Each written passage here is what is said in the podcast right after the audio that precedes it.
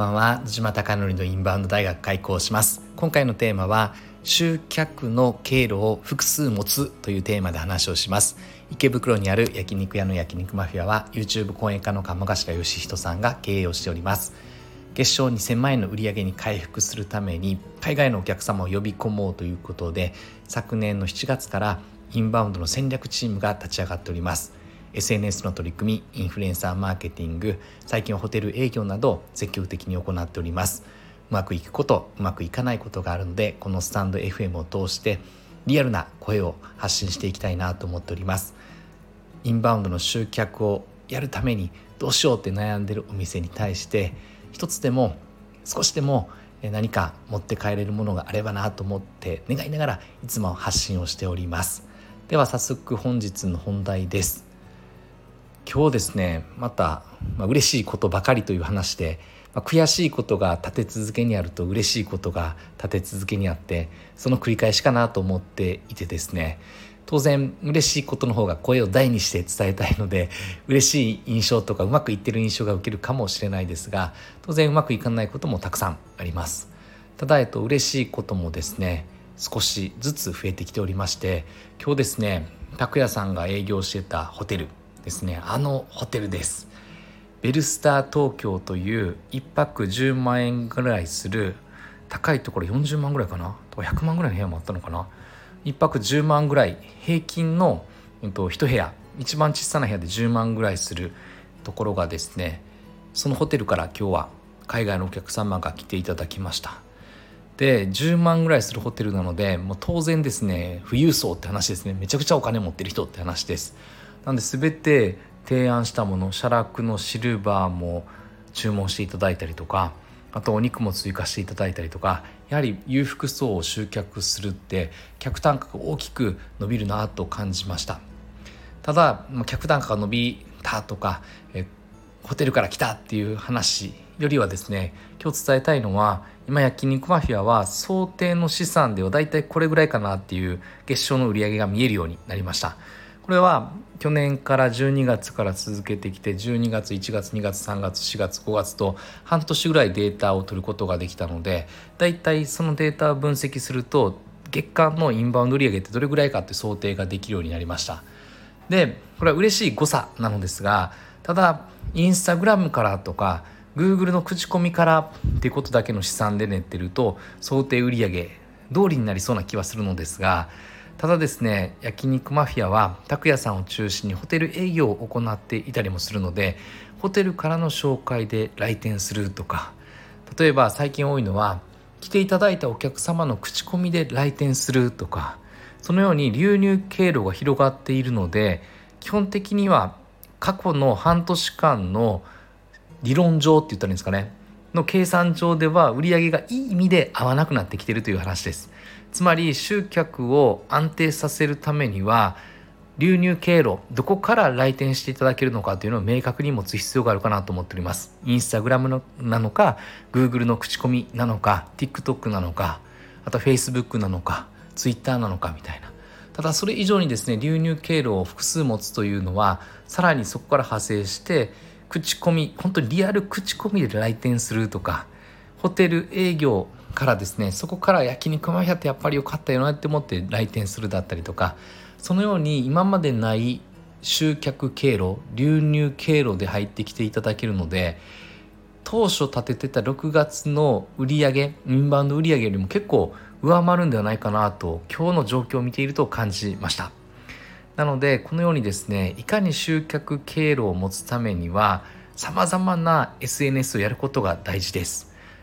それは多様性の時代なので TikTok だけやってたら TikTok 好きにしか伝わらなかったりとか Instagram だけやってたら Instagram しか伝わらなかったりとか YouTube ショートだけだったら YouTube ショートだけだったりとか基本的には多様性ということは価値観が様々なので自分の好きを最大化できるということは使う SNS も様々人によって違うという話です。なので焼肉やマフィアもインスタグラムを今積極的に取り組んでおりますが積極的に取り組んでも売上のシェアの今35%ぐらいがインスタグラムでそれ以外は残りの流入経路からになっているという話です。なので SNS は様々やるべきなのですが SNS, S だけではなくてそれ以外の流入経路をどういうふうに作っていくのかっていうことを改めて大事だなと今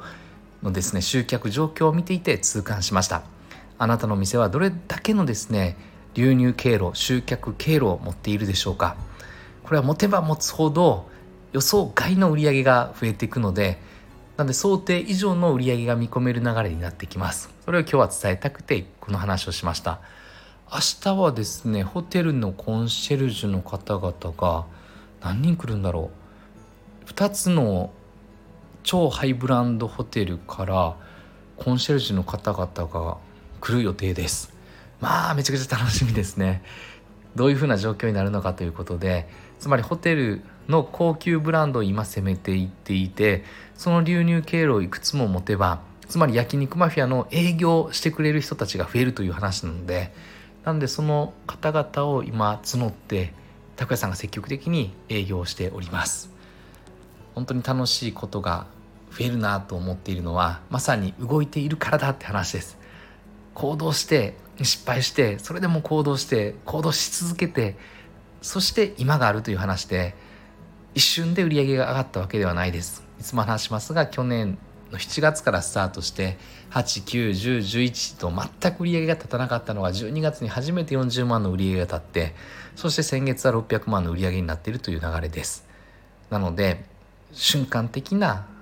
売り上げは瞬間的に落ちますが中長期で作ってる売り上げはより強く強固なものになっていくんではないかなと感じております。あなたのお店がたくさんのお客様が訪れることを願ってそして焼肉マフィアが海外のお客様が訪れて日本に来た思い出の一つとして強烈に印象に残って日本最高だったよっていうお店を目指してこれからも日々取り組んでいきたいと思っております。今日も最後までご清聴いただきまして本当にありがとうございます。おやすみなさい。今何時だ？1時ぐらいかな。夜中の1時ぐらいなので今日のですね撮影したものは明日の10時ぐらいに配信したいなと思っております。ではまたあそうだ。藤本隆弘の志塾というのが始まりまして今5期目になります。6月で5期がスタートしてまあこれはですね過去にないぐらいすごい私塾になるんではないかなと思っております。今まで以上に議論が進んで昨日一昨日かクラス1があったのですがそこからの流れで Facebook も初動からこんなに議論するんだっていうことができていて